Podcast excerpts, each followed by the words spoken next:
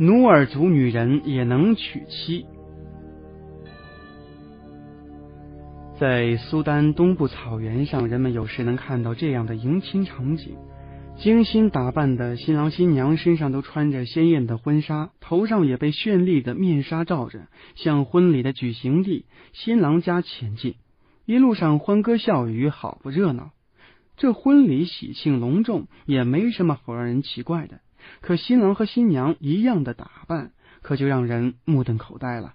原来这一对新人都是女人，你没听错，这娶妻的新郎也是女人。在努尔族，女人也是可以娶妻的。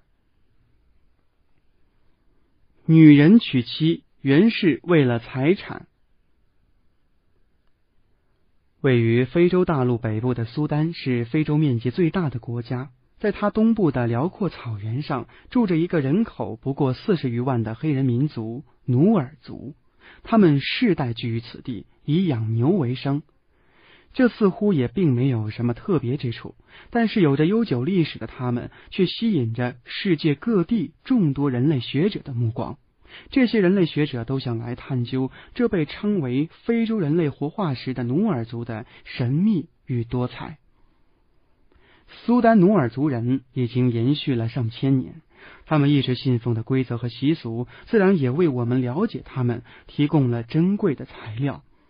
在苏丹努尔族人代代相传并遵守的习惯法中，我们惊讶的发现了这样一件奇事：女人也可以娶妻，这实在是让人不可思议。女人娶妻，这可真是独特的风俗。那它又是由何而来呢？原本在努尔族人世代相传的传统观念中，一个家族强盛的最重要标志就是这个家族人丁兴旺、子孙满堂，这样才能显示这个家族的力量，提高他们在部落里的地位，并且得到部族里其他家族的尊重。另外，他们还认为，每一个家庭的血缘链条都必须一代接着一代的进行传承，以此来保证家族财产不会落入外人手中。家族的财产是先人不懈奋斗的结果，后人自然有责任继承并不断的充实这些财产。而世事并不总会如人所愿，一个家族总会因为这样或那样的原因而不能一直延续。那血脉如何延续呢？财产如何处理呢？为了达到这一目的，智慧的努尔族先人就在婚姻和继承制度上进行了创新，找到了解决方法。除了正常的男婚女嫁来繁衍后代以外，同时还允许女人娶妻，这就形成了苏丹努尔族人奇特的婚俗：女人为夫无奈的责任。按照传统观念，娶妻自古以来就是男人的专利，只有男人才能娶妻，才能当丈夫。但是在苏丹努尔族那里，这一传统观念得到了颠覆，女人确确实实可以娶妻，可以当丈夫。难道苏丹努尔族人不知道两个女人是不能繁衍后代的吗？在苏丹努尔族，女人娶妻会遭到白眼吗？女人是不是可以和男人一样自由的娶女人为妻呢？其实，在苏丹努尔族，女人娶妻并不和男人娶妻一样自由。女人娶妻受到了很大的限制，要得到严格的宗法制度允许。如果一个已婚男人死后没有后代来继承他的财产，那他的兄弟就可以娶他的遗孀为妻子，并生下孩子，在他的名义上留下后代，并继承其生前财产。如果这个家庭夫妻不幸双双亡故，那族中长辈就会为这个家庭指定一个继承人来延续血脉。虽然制度很严格，但女人娶妻还是会存在的。不过，只在一种情况下，女人才可以娶妻当丈夫，那就是这个家庭的所有男性成员都离开人世，但是却还留下了一名女性成员时，那么不管这名女性在这个家庭中是什么地位，无论尊卑，无论老幼，她都有权娶妻，从而继承家产，延续血脉，这也是她的义务。这个女人娶妻至少可以在名义上维持这一家庭的延续，而一个家庭不断的延续下去，正是苏丹努尔族人的追求。因此，女人娶妻不仅不会受到大家的白眼和嘲讽，反而还会得到大家衷心的祝福。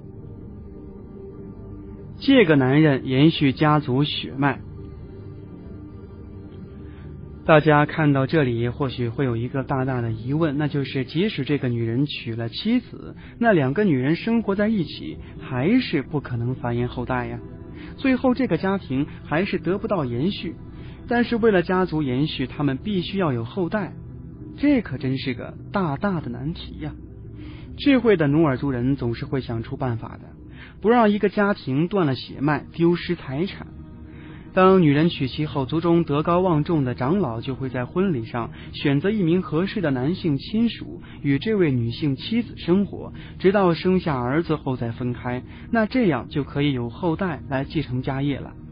这个由两个女人组成的家庭，在形式上和正常家庭几乎没有什么区别。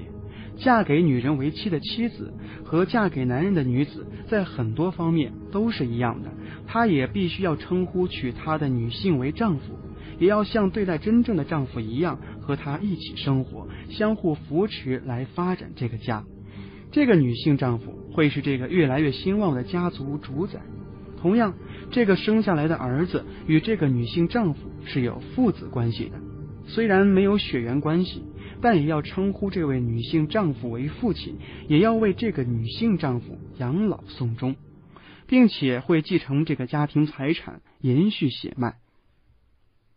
苏丹努尔族人的这些规定，在我们看来复杂奇怪，但却是他们的民族一代又一代遵守并流传下来的，已经奉行了数千年而没有多大变化。因此，努尔族人的家族血脉虽然历经了数千年，但是几乎完整无缺的延续到了现代。从古老到现代，这其中的奥妙，我们也能从这奇特的婚俗中看出一二了。